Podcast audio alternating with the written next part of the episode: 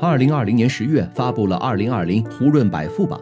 从榜单上可以看到，前三名中除了马云带领的阿里巴巴和马化腾带领的腾讯，还有一个比较陌生的名字出现在第三的排名上。这个人就是养生堂的钟闪闪。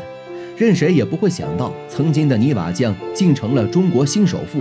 而这个泥瓦匠身价远远远超于马化腾，靠一瓶水创造了一代商业传奇。提起钟闪闪，或许大家都比较陌生。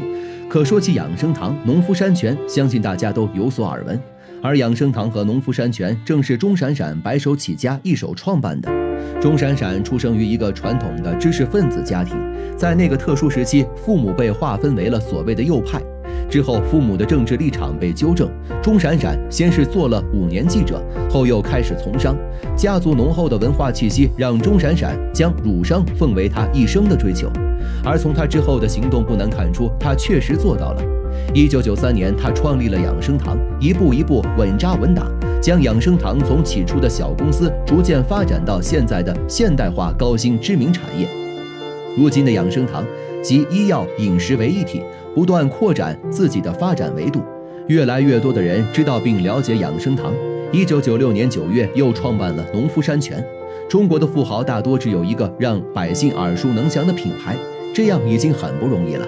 可钟闪闪却是打造了两个都备受好评的品牌，而书香门第的环境也让身处商界的他同时又心怀大爱。钟闪闪一贯恪守职业道德，致富之后也不忘回报社会，积极投身于社会公益事业。他不是一个冷冰冰的商人，更是一个有温度的慈善家。钟闪闪为家庭困难的学生提供助学金，在特大洪水侵袭时，他及时捐献了一百多万元的钱财和物资，积极支持灾区的救灾工作，贡献了自己的一份力。钟闪闪对奥运会也十分支持，多次赞助我国的体育事业，甚至为2008年北京奥运会的申办也做出了卓越贡献。而农夫山泉也被指定为。二零零零年，中国体育代表团比赛训练专用水，农夫山泉不仅是普通市民的首选，还被授予了中国航天员专业饮用水的荣誉称号，这是其他品牌都难以获得的殊荣。二零零零年，农夫山泉有点甜进入了大家视线，或许大家需要的就是直观简单的满足需求。这句简单的广告语让许多人开始选择并信任农夫山泉。而之前首选的康师傅也渐渐被大家遗忘，一直深受大家信任的农夫山泉却突然被报道其水源出现了问题，使用的千岛湖的水质一般为工业用水，千岛湖是农夫山泉的水源地之一。这样的报道无疑是掀起了不小的风波。钟闪闪对此表示，每个地方的水源都是这样，不同地段差别很大，不能以偏概全。而农夫山泉的取水口位于湖底深处，可以放心检验，水质是合格的。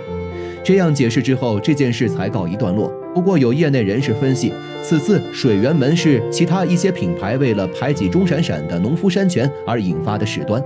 幸好钟闪闪的能力不容小觑，并没有给图谋不轨的人可乘之机。为了支持北京申奥，他策划了农夫山泉买一瓶水捐一分钱的活动。这样的创新被评为2001年度中国营销十大成功案例之首。尽管之后被诟病假捐，但钟闪闪身正不怕影子斜，坚定地维护自己的权益，并在关键时刻拿出来了重要的证据，终于渡过了假捐门。钟闪闪的农夫山泉能从众多饮用水中脱颖而出，离不开钟闪闪及其团队对水质的严格把控。我们不生产水，我们只是大自然的搬运工。这句广告语也随之家喻户晓，甚至被做成了表情包。都说树大招风，农夫山泉也无法避免。二零零九年十一月，农夫果园百分之三十混合果蔬、水溶 C 一百、西柚汁两系列饮料被公布总申超标。消息一经发布，各大媒体和百姓都震惊了。据统计，农夫山泉因此次事故损失巨大，作为董事长的钟闪闪更是有苦难言。从二零零九年的六月的水源门到八月的假捐门，钟闪闪都从容应对了。而仅仅过去三个月，又闹出了砒霜门，钟闪闪在饮用水行业的地位被不少人盯上了。他们没有选择提升自己的实力，专注打造自己的品牌，反而将动作转移到钟闪闪身上。复检结果出来后，显示农夫山泉两大系列的产品完全合格，终于还给钟闪闪一个清白。但还是给农夫山泉带来了很大的损失。积压的库存带来了资源和管理时间的浪费，也消耗了消费者的信任。